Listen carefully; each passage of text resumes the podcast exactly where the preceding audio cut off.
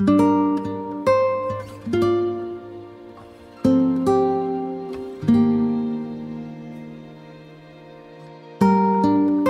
literatura en América Latina es una literatura hasta relativamente hace poco, más bien menor. Hay, digamos, un gran poeta que es Rubén Darío, que inaugura toda una corriente muy renovadora, novedosa, pero la prosa es una prosa más bien provinciana. Eh, ahora, digamos, la literatura cumple un papel político muy importante porque la literatura es una literatura de denuncia, eh, la literatura hace lo que no hace la prensa, lo que no hace la vida política, que oculta sistemáticamente todo aquello, con excepción pues, de, poetas como Rubén Darío, como Vallejo, como Neruda, que son poetas extraordinariamente, digamos, eh, vitales, renovadores. La literatura empieza a ser moderna realmente con grandes autores en nuestra época. Quizá el caso más impresionante es el de Borges. Borges es un poeta y un escritor criollista, más bien cursilón, de un lenguaje ampuloso, eh, palabrero, todo lo contrario de lo que será el gran Borges, que yo creo comienza con la historia universal de la infamia. Yo creo que esa, esa literatura es una literatura que tiene un valor fundamentalmente de denuncia, de testimonio, pero que no es una literatura de gran valor. La literatura de gran valor es, contemporánea, moderna en, América Latina. Ahora, es una literatura que lee muy poca gente, por lo pronto. No solamente por el gran analfabetismo, sino porque las gentes alfabetas no leen, con excepciones como el de la Argentina, Uruguay, Chile, pero para, para de contar, eran casos más bien excepcionales, ¿no?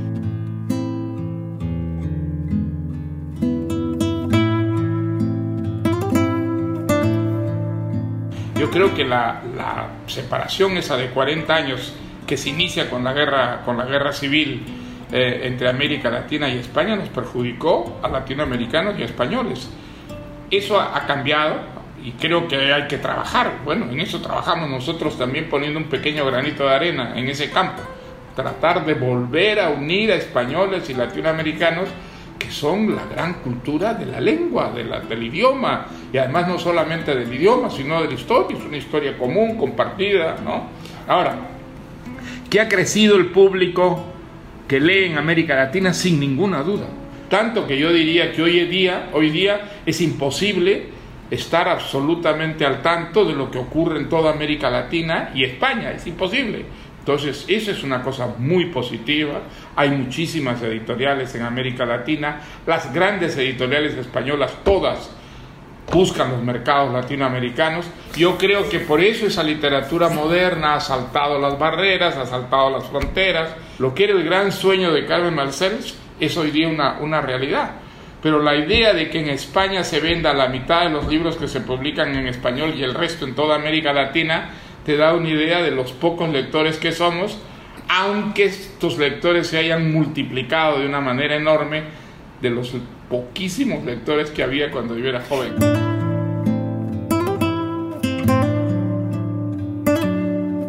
Todas las buenas literaturas expresan unos una dimensión política, otros una dimensión muy personal, otros un mundo puramente psicológico, de fracturas, siempre de fracturas, y a veces no de fracturas, sino de, tú tienes escritores que buscan la perfección estética eh, en la línea pues de un Borges, por ejemplo, ¿no?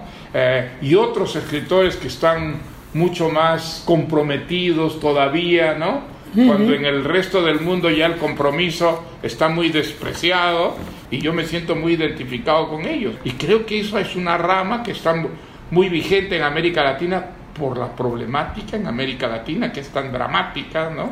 Que hay, digamos, mejores tiempos en América Latina, eso es una realidad, sin ninguna duda, porque por lo menos lo que está claro hoy día en América Latina es que el camino del desarrollo pasa por la democracia.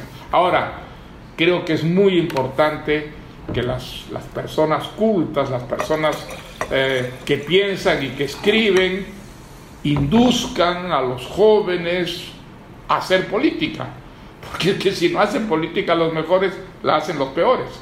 Y entonces tú tienes ese desfase extraordinario, que es la gran mediocridad de una vida política y una cultura que está completamente apartada, independiente, separada de la vida política. Yo sí creo que la literatura tiene una vitalidad en América Latina que en algunos países europeos ha perdido, se ha vuelto muy marginal, porque la literatura no es solo un puro entretenimiento en América Latina, todavía es una manera de expresar problemáticas. ¿no? Yo creo que eso quizá le da a la literatura en, en América Latina una vitalidad que en muchos países europeos parece haber perdido, haber perdido en comparación con esa literatura de entretenimiento, pues de puro entretenimiento que es hoy día la, las, las, series, las películas. Hay una calidad en las series que no se puede negar, es, una, es un entretenimiento muy divertido y desde luego que es muy fácil engancharse a eso. Ahora, yo no creo que eso, como la literatura, forme ciudadanos ideales para una sociedad democrática. No, porque las series dejan una huella muy pasajera, muy transitoria en, a, quienes divierten las series.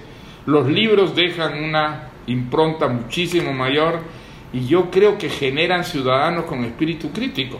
Y creo que la democracia no puede sobrevivir mucho tiempo sin espíritu crítico. Fíjate, el Brexit, los movimientos nacionalistas, independentistas en España.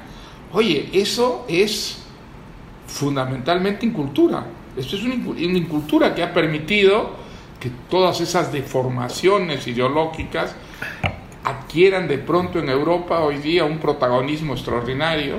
Y es porque hay un entretenimiento que es un entretenimiento que adormece muchísimo.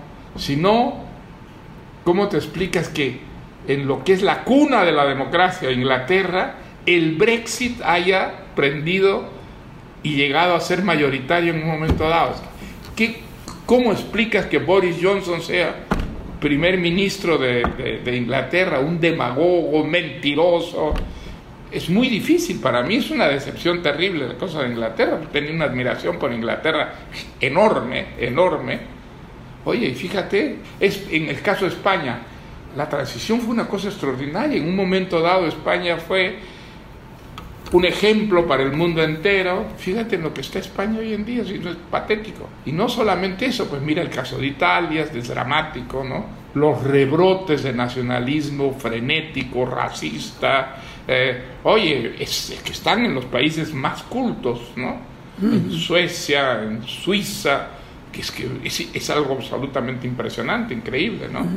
Los escritores están moralmente obligados, precisamente por, lo que ha representado la literatura en la, en la, en la historia, a ser conscientes del, del drama eh, que estamos viviendo y darle a la literatura otra vez esa presencia crítica fundamental que ha tenido siempre en los mejores momentos en el pasado. ¿no? Tú te movilizaste hace 60 años y escribiste un libro de enorme compromiso, que es este libro. Tú dices Conversación en la Catedral. ¿Eras consciente en ese momento que estabas escribiendo un libro político? No, no era consciente. Bueno, digamos, era consciente porque desde que viví la experiencia de la dictadura de Odría, pues yo quería dejar un testimonio literario, pero lo que no, no era consciente para nada es de que ese libro, que al principio fue tan recibido tan mal, ¿no? porque fue recibido por, muy poca gente,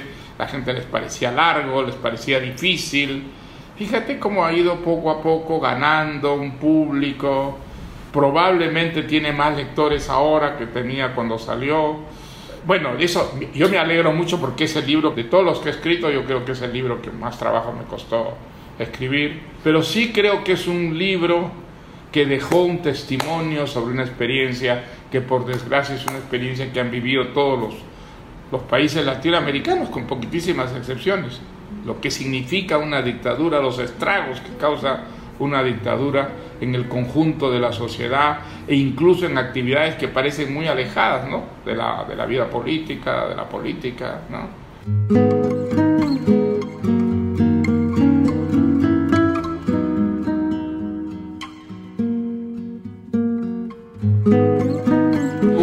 Fenómeno muy interesante en nuestros días es el periodismo literario o la literatura periodística.